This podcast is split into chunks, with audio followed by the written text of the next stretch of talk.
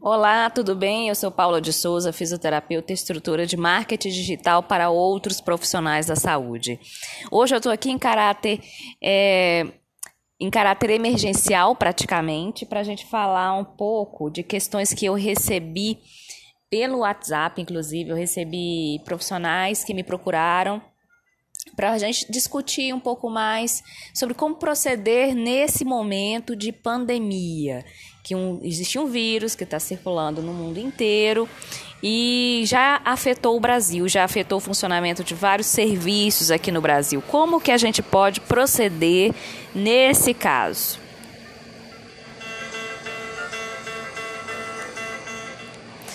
Então, hoje eu tenho uma convidada que participou aqui, que vai participar né, do episódio de hoje, que é a Ana Elisa Braz, advogada. Ela vai, ela gravou dois áudios pra gente, mas antes de eu repassar as orientações legais que a Ana Elisa é, fez para nós, eu vou fazer uma introdução básica com, com pontos que eu considero que são essenciais para a gente entender melhor como proceder nesse, nesses casos. São quatro pontos essenciais.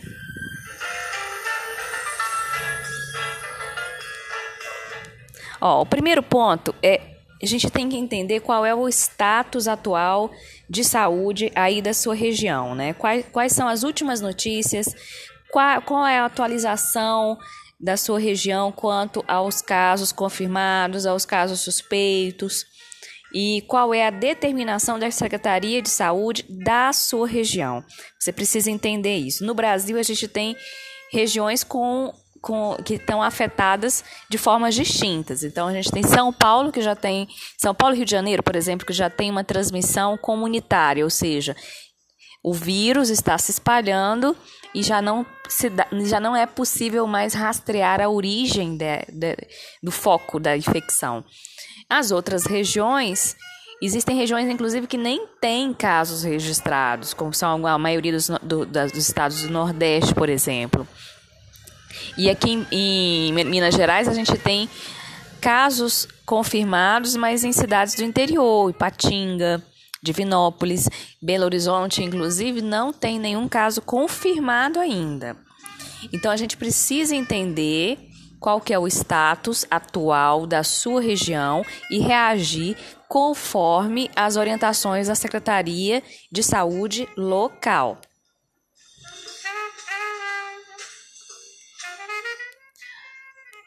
O segundo ponto é a gente entender como que funciona o seu serviço. Então vamos lá. O seu serviço ele é individual? O atendimento ele é individual? Se o atendimento é individual, já tem mais chance de você continuar trabalhando, porque você não se caracteriza como um, um, uma aglomeração, não é isso? Então fica mais fácil de você continuar trabalhando e, e mantendo o seu serviço funcionando. Se o seu serviço exige aglomeração, como por exemplo, é, clínicas e locais laboratório, local que a fila de espera, que tem uma recepção de espera e que ali pode aglomerar, acumular pessoas, fica mais complicado. Talvez você mudar e modular aquele, aquele serviço para reduzir a intensidade e a quantidade de pessoas que frequentam esse serviço. Tá? O ideal é a gente reduzir e colocar cada vez mais a proporção de um para um, reduzir o máximo possível a frequência desses serviços. Se o seu serviço é em grupo, o ideal é você manter as pessoas longe uma das outras. Né? Existem estúdios de pilates ou de ou, ou estúdios de personal em que existem mais pessoas num grupo, do, três ou quatro pessoas no mesmo ambiente. O ideal é você manter uma distância de um para outro e sempre higienizar, higienizar os aparelhos. Inclusive, você pode adotar a estratégia de deixar uma pessoa num aparelho só, para reduzir seu trabalho.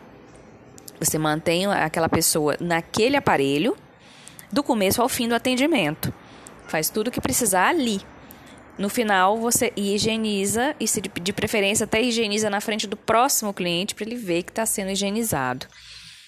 É, é uma, seria uma estratégia de você conseguir manter seu, seu serviço funcionando é, sem o risco das pessoas entrarem em pânico, tá?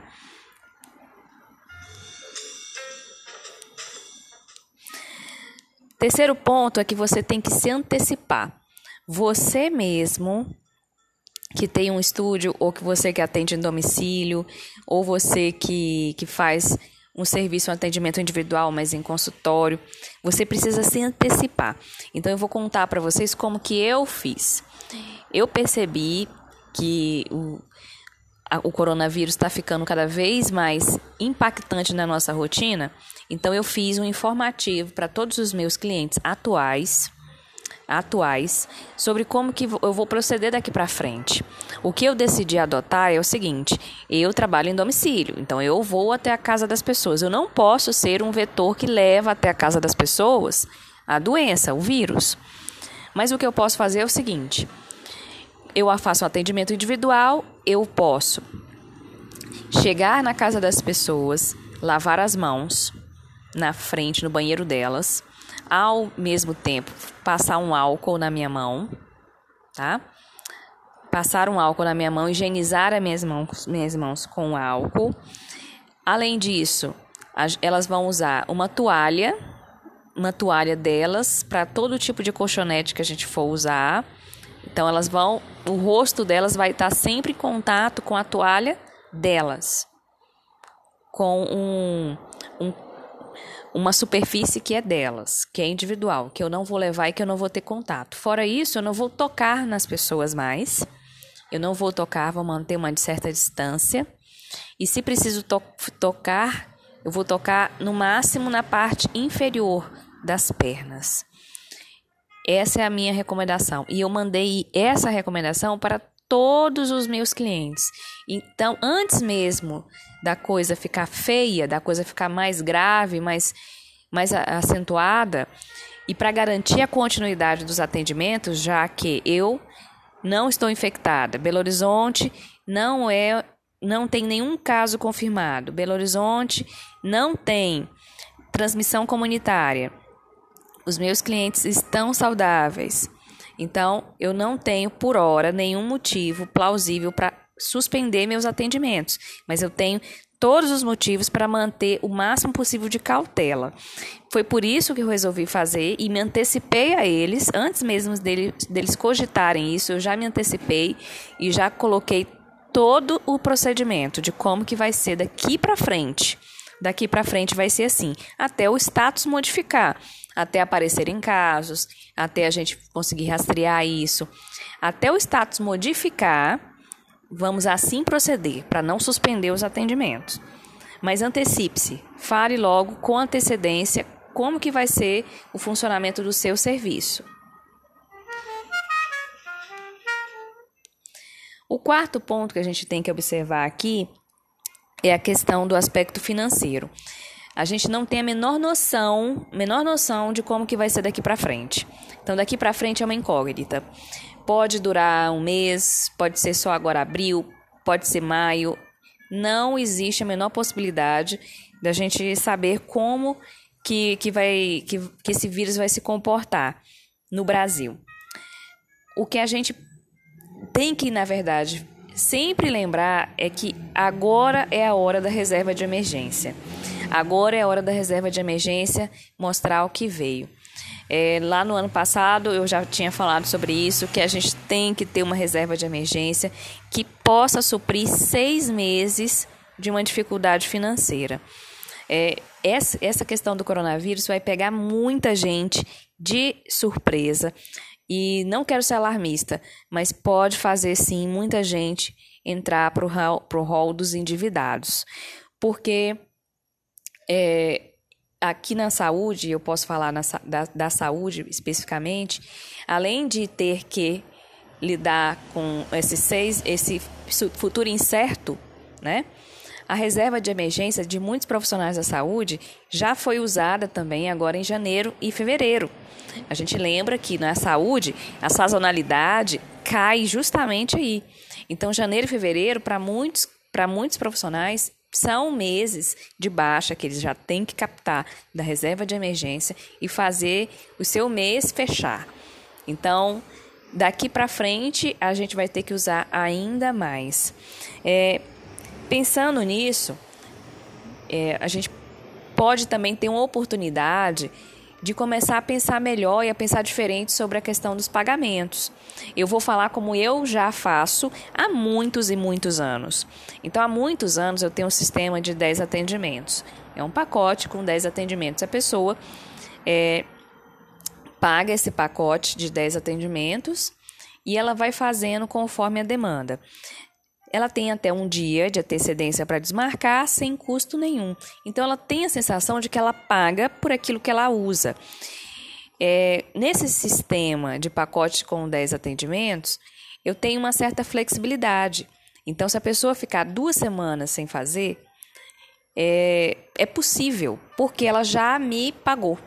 Ela já me pagou, eu já tenho todo o dinheiro que ela já me repassou e eu posso ficar duas semanas sem atendê-la.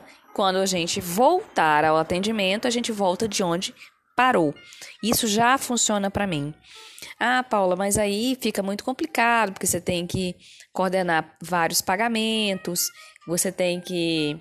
É, você Muitas vezes você tem que não contar com aquela pessoa naquele mês, porque dependendo do, do, tamanho do mês, ou dependendo de se ela faltou, se ela desmarcou, você só conta com aquele dinheiro no outro mês. Sim, isso é real. Isso é real, sim. Mas é um sistema que funciona. Porque muita gente, principalmente na sazonalidade, dezembro, janeiro, vai viajar e aí não quer pagar o mês completo. Ela quer pagar proporcional, ela quer pagar só o que ela usar. Ela não quer ter a sensação de que ela pagou por uma coisa que não usou. Os serviços de saúde são é diferente de academia, pura e simples. Na academia, a pessoa pode, ela vai lá, ela paga um, um, ano e ela vai lá três dias e ela não se importa com isso, porque ela não dá valor para isso. Mas serviço de saúde não, ele te procura por quê? Porque ele precisa daquele serviço. Então ele não quer, considerando que ele acha esse, o seu serviço essencial, ele não quer perder dinheiro. Ele não quer investir numa coisa que ele não vai usar o cliente da saúde, ele é assim, ele não quer investir numa coisa que ele não vai usar, ele não quer desperdiçar dinheiro nem tempo dele. Por isso, vamos pensar numa forma de flexibilizar esses atendimentos. Talvez seja uma opção, talvez seja uma hora da gente começar a pensar sobre isso. O que eu posso dizer para vocês é que para mim funciona. Para mim funciona assim. É claro que eu tenho que estar sempre com uma reserva formada porque pode ser que naquele mês dois, três clientes não paguem, porque passou, né? Passou o período deles, eles tiveram que faltar por algum motivo, e aí a gente tem que passar o, o atendimento deles para frente. Tudo bem, mas nesse, mesmo nesse sistema, em dezembro, em janeiro e fevereiro, a minha sazonalidade existe, mas ela é menor. Ela é menor porque a pessoa topa pagar o valor cheio, o valor integral, sabendo que ela vai ter um tempo para usar mais, que ela não vai perder dinheiro. Então, a minha sazonalidade me deixa. Um, a principal diferença que eu sinto é que durante a minha a sazonalidade real, de final e começo de ano, eu tenho. Eu consigo respirar. Tá? Eu consigo respirar mais. Então, vamos pensar nisso, nessa flexibilidade de horários. É, por exemplo, você pode manter ah, os atendimentos enquanto for possível e quando não for mais possível, você interrompe e dá e, e, estende um pouco a data do pagamento. Então a pessoa que originalmente pagaria dia 10 paga dia 25, a pessoa que, que originalmente pagaria dia 5 paga dia 20, 27. Então você faz uma, faz uma flexibilização dos pagamentos e dos atendimentos para poder incorporar essa demanda nova.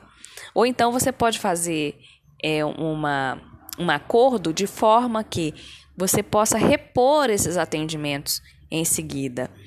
Mas a pessoa, você precisa definir isso agora, porque a pessoa que paga, por exemplo, por mensalidade ou por um serviço prestado, ela pode simplesmente daqui para frente decidir interromper tudo. Então, se você não captar antes e se antecipar essa pessoa e dizer, olha, nós, nós, devido a, a essa pandemia, a gente vai oferecer algumas opções de flexibilização, de forma que você continue mantendo o contato com o nosso serviço, de forma que a gente não interrompa completamente. E de forma que você também não saia prejuízo e nem o nosso serviço saia prejudicado. E aí a gente pode pensar: vamos alterar a data do seu pagamento.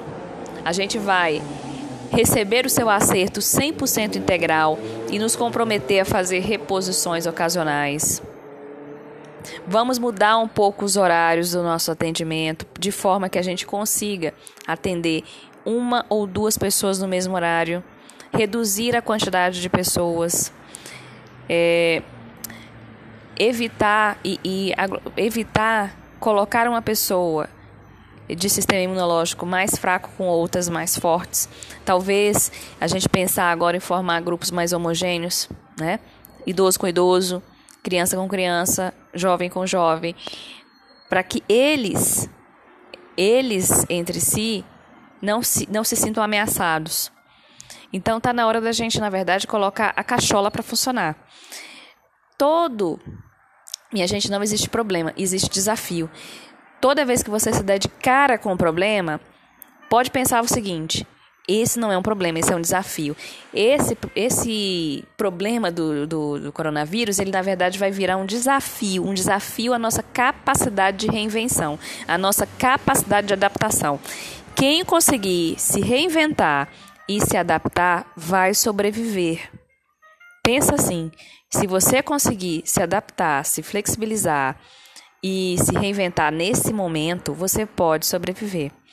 Então, vamos recapitular o seguinte. Vamos recapitular. Para para observar a, a sua região, o seu status, o seu status regional da doença. Confere na sua Secretaria de Saúde local quais são as recomendações básicas.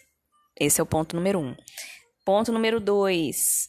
Você vai avaliar como é o seu serviço e como que você pode adaptar o seu serviço considerando as recomendações locais para você continuar atendendo e diminuir o risco de você ser, ser, ser afetado financeiramente, do ponto de vista de saúde, e do seu cliente ser prejudicado financeiramente e do ponto de vista de saúde, tá bom? Outro ponto que eu esqueci de falar, que é muito importante, você tem que se prevenir. Então, a maioria dos profissionais de saúde são pessoas jovens. Não se exponha. Não frequente academias. Eu já parei de frequentar a minha academia. Não frequente academias, não frequente locais de muita gente, não frequente locais frequentados por, outro, é, por aglomerações, não participe de eventos. É, outra coisa que você também tem que prestar atenção: cuide da sua saúde imunológica e evite frequentar locais que você não está habituado a ir. Então, eu posso dar o exemplo meu, essa semana eu ia no consultório da minha dentista. Eu ia no consultório da minha dentista. Eu desmarquei a minha dentista porque eu já não vou lá há muito tempo. É um ambiente que seria novo para mim e eu quero evitar. Eu quero evitar locais em que eu não estou acostumada a ir. É um local frequentado por outras pessoas, é um consultório odontológico, então é, é muito frequentado por muita gente. Eu preferi não ir para me resguardar, para me manter o máximo possível fidedigna quando eu digo que eu estou me cuidando, tá? Então, cuide-se, cuide-se e mantenha-se longe de locais que podem ser focos, foco de problemas para você, foco da, da disseminação da doença, para você não ser um foco da disseminação da doença. Terceiro ponto, lembre-se, antecipe-se, antecipe-se ao seu cliente antes mesmo dele entrar em desespero, você vai lá e vai ser a luz no fim do túnel e a luz de orientação básica para eles, tá? Para ele se sentir impactado e acolhido com aquilo. E o quarto ponto é você tentar pensar, eu tenho certeza que você vai conseguir pelo menos três alternativas, três alternativas para esse desafio, três alternativas financeiras para você conseguir manter o seu serviço funcionando ou minimamente funcionando sem quebrar, sem quebrar durante essa crise, tá? Pensa aí três alternativas. Eu já te sugeri algumas. Flexibilizar a data do pagamento, receber integral e, e se comprometer a fazer reposições. É, você também pode é, flexibilizar a questão do número de atendimentos. Em vez da pessoa pagar por mês, ela paga por número de atendimentos. E aí você vai fechando pacotes de atendimentos. Vamos pensar nessas alternativas. É, agora é a hora da gente pensar e se reinventar. Lembre-se: quem se adapta sobrevive. Quem fica rígido, querendo que seja do jeito que sempre foi, mesmo em situações extremas, não vai sobreviver. A reserva de emergência agora, se foi feita, ótimo. Se não foi, se não foi feita, você já tem que começar a pensar em como que você vai sobreviver dos próximos meses. Se vai pedir empréstimo, se a família vai ajudar, o que que vai dar, porque a gente não tem como saber o que vai ser daqui para frente, tá? Por isso que essa, essas, esse pensamento de como que eu vou lidar com isso com os meus clientes tem que ser bastante cauteloso e você tem que fazer o máximo possível para os seus clientes continuarem é, no serviço, mas com segurança. Mesmo que você reduza a intensidade, a quantidade do, dos seus atendimentos e faça todo um esquema de segurança higiênica e sanitária, mas pense o máximo possível em reduzir e se antecipar a isso. Colocar assim, gente, agora eu vou é um cliente é um cliente por horário, a gente vai reduzir, vai flexibilizar, vamos vamos alterar essa rotina, mas de modo que você não consiga, você continue trabalhando, tá? Agora eu vou passar para o áudio da que a Ana Elisa, advogada, repassou para gente em caráter extraordinário para informar mais do ponto de vista jurídico como que a gente pode proceder nesses casos de pacotes que já foram fechados, planos que já foram feitos, como que a gente vai proceder nesses casos. Eu vou passar para o áudio dela e daqui a pouco a gente fala. Boa tarde, pessoal, tudo bom? Aqui quem fala é a Elisa, que respondeu algumas perguntinhas né, é, da Paulinha, da Paula Soares e hoje ela me pediu para poder voltar aqui e tirar algumas dúvidas de vocês. Vamos lá. É, a primeira questão é como proceder com quem já pagou por serviços, mas o serviço por motivo de saúde pública precisa ser fechado. Vamos lá. Como que a gente entende isso? A gente vai entender isso a partir da configuração de uma relação. A relação do prestador de serviços na área da saúde com o seu cliente, com o seu, entre aspas, paciente, é, a gente nem chama de paciente, né? Só porque são várias modalidades dessa prestação de serviço, mas o cliente, o consumidor ou o paciente, é, ele está dentro de uma relação consumerista, em que o prestador de serviços na área da saúde se enquadra como fornecedor de serviços, né? E o cliente como consumidor. O que, que acontece? Quando essa relação está estabelecida, quando a gente visualiza essa configuração de relação, a gente adota uma responsabilização diversa para o fornecedor. O que, que significa isso? O fornecedor ou prestador de serviços, pelo Código de Defesa do Consumidor, artigo 12 e 14, ele é responsável objetivo, ou seja, independente de culpa ao dono, ele vai responder por todo e qualquer entreveiro que ocorrer nessa contratação porque quando ele se coloca e se enquadra, se qualifica na situação de fornecedor ou prestador de serviços, ele assume o risco do empreendimento, do investimento dele, tá? Então, é importante que quem já fez planos, né, é, trimestrais, semestrais, anuais, ou quem já está com o mês quitado e vai ter os serviços já pagos, né, já comprados, suspensos em virtude de um caso fortuito ou força maior, em virtude da, da paralisação pelo isolamento, né, é, em razão do coronavírus, é, o fornecedor de serviços assume esse risco, tá? Então ele vai ter que prestar esse serviço posteriormente, né, obedecendo a suspensão e prestando esse serviço em matéria, em matéria de reposição, tá? É, caso contrário, ele vai ter que restituir monetariamente, né, é, os valores destinados aí a essa relação, que foi né, adimplida por uma parte, mas não foi adimplida por outra. Lembrando sempre que contratos são feitos de forma bilateral, eles dependem da vontade das partes. Né? Então, se há alguma impossibilidade de prestar esse serviço, tem que ser convencionado dentro da bilateralidade que é, é importante que esse serviço seja é, quitado né, pelas partes, tanto para o prestador quanto pelo consumidor. Então, agora vamos lá. É, em que caso é possível o dono do estabelecimento ou esse prestador de serviço não ressarcir os pagamentos já feitos ou fazer um acordo? Acordo, gente, é um novo contrato, é um aditivo todo mundo pode fazer a qualquer tempo, tá? Porque acordo tem a bilateralidade. Tem o interesse dos dois lados, tem o interesse da parte fornecedora e da parte consumidora. Então é importante que o acordo seja feito em toda e qualquer circunstância, né? Tudo, tudo que é combinado não sai caro, já vira até premissa, né? O Estado popular vira premissa do direito. Mas em quais hipóteses o fornecedor ou o prestador de serviço ou dono do estabelecimento não é obrigado a ressarcir ninguém em caso de culpa exclusiva do consumidor, tá? É... Ou em caso de culpa de terceiros. Mas não é o caso do coronavírus. Né? O caso do coronavírus é um caso fortuito ou força maior, independente de dolo ou culpa.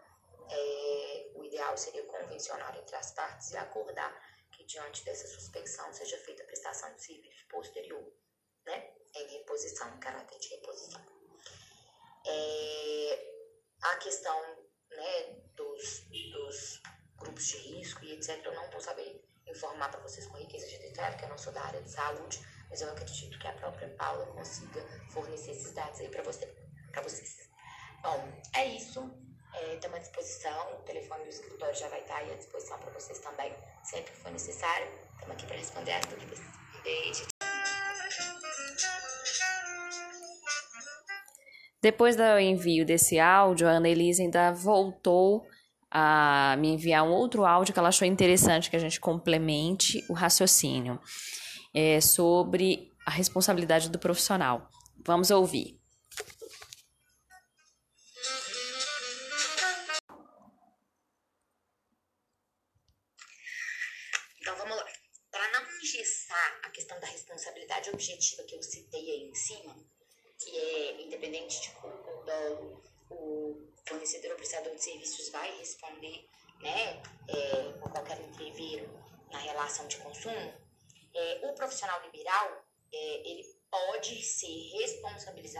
Forma subjetiva, ou seja, vai depender de critérios de prova, é, entre outras coisas envolvidas na relação né, é, para poder mostrar qualidade, quantidade da prestação de serviços. Mas isso não é, é a recomendação do questionamento levantado com relação às questões do, da suspensão dos serviços em virtude do coronavírus.